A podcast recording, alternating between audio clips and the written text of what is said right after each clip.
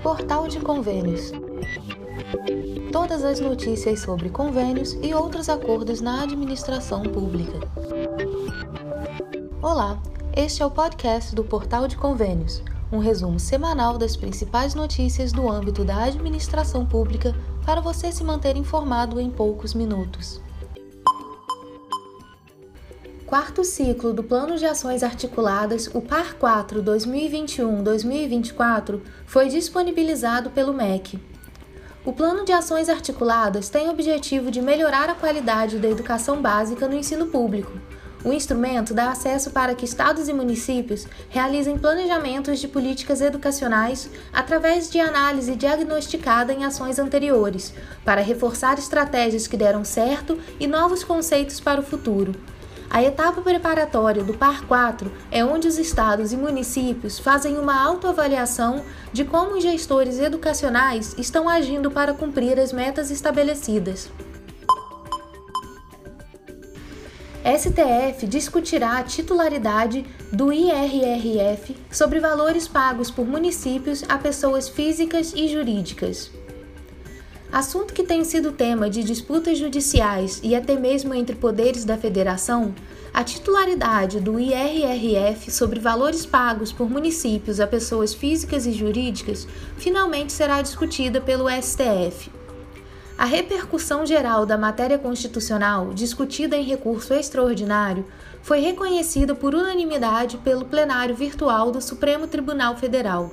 A matéria trata da titularidade das receitas arrecadadas a título de imposto de renda retido na fonte, o IRRF, incidentes sobre valores pagos pelos municípios, suas autarquias e fundações a pessoas físicas ou jurídicas contratadas para prestação de bens ou serviços.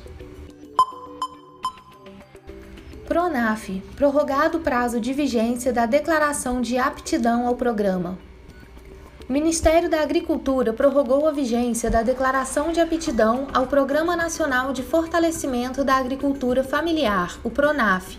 Por causa da Covid-19, o período se estenderá por seis meses para aquelas famílias que teriam o documento vencido a partir de 31 de março de 2021, indo então até 30 de setembro de 2021.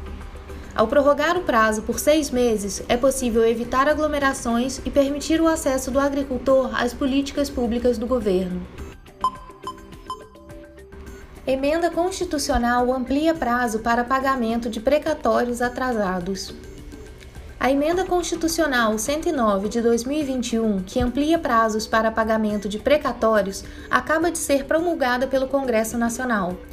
Os precatórios são requisições de pagamento expedidas pelo Judiciário, nas quais a origem da causa é contra a administração de algum dos mais de 5.500 municípios brasileiros ou alguma de suas instituições. A intenção desta emenda é equilibrar as contas públicas e criar formas de impedir que haja um colapso financeiro que recaiu sobre os estados e municípios nos últimos anos, com foco em oferecer estabilidade fiscal à União e aos entes subnacionais. Congresso finaliza análise e nova lei de licitações depende apenas de sanção presidencial. A nova lei de licitações, a PL 4253 de 2020, foi enviada ao presidente Jair Bolsonaro para sanção.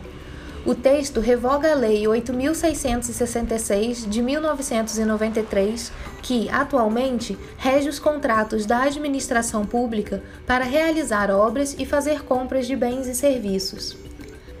A matéria também revoga a Lei do Pregão 10.520 de 2002 e parte do regime diferenciado de contratações públicas, o RDC. Na visão de especialistas, a atual legislação está atrasada e precisava de modernização. Congresso aprova o Orçamento da União de 2021. Projeto segue para sanção. O Orçamento da União de 2021 foi aprovado no Congresso Nacional com estimativas de corte de recursos para o censo demográfico e ainda prevê rombo de 251 bilhões para o setor público. A saúde terá cerca de 125 bilhões, valor próximo ao pré-pandemia. Foram estimadas receitas no valor de 4 trilhões 324 milhões para este ano enquanto as despesas ficaram fixadas em 2 trilhões 576 milhões, sem contar o refinanciamento da dívida e os custos das empresas estatais. O teto de gastos fechou em 1 trilhão 486 milhões, contadas as despesas do ano passado a serem quitadas neste ano e outras previstas para 2021 que ficarão para 2022. Com 70% de desempregados, município de Aparecida pede doações. A pandemia afasta os turistas e hotéis e restaurantes suspendem suas atividades. O principal destino turístico religioso da América Latina, o município de Aparecida, a 170 quilômetros da capital paulista, tornou-se um triste exemplo dos problemas econômicos causados pela pandemia de Covid-19. Dependente dos milhares de fiéis que visitavam o Santuário Nacional de Nossa Senhora da Conceição Aparecida todos os anos, o município enfrenta paralisação de quase todas as suas atividades. Segundo o prefeito Luiz Carlos de Siqueira, com cerca de 36 mil habitantes, o município está com cerca de 70% de desempregados.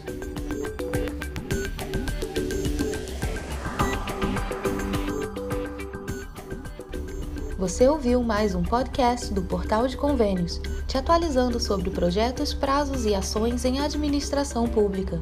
Continue se informando em nosso site portalconvênios.com. Até a próxima!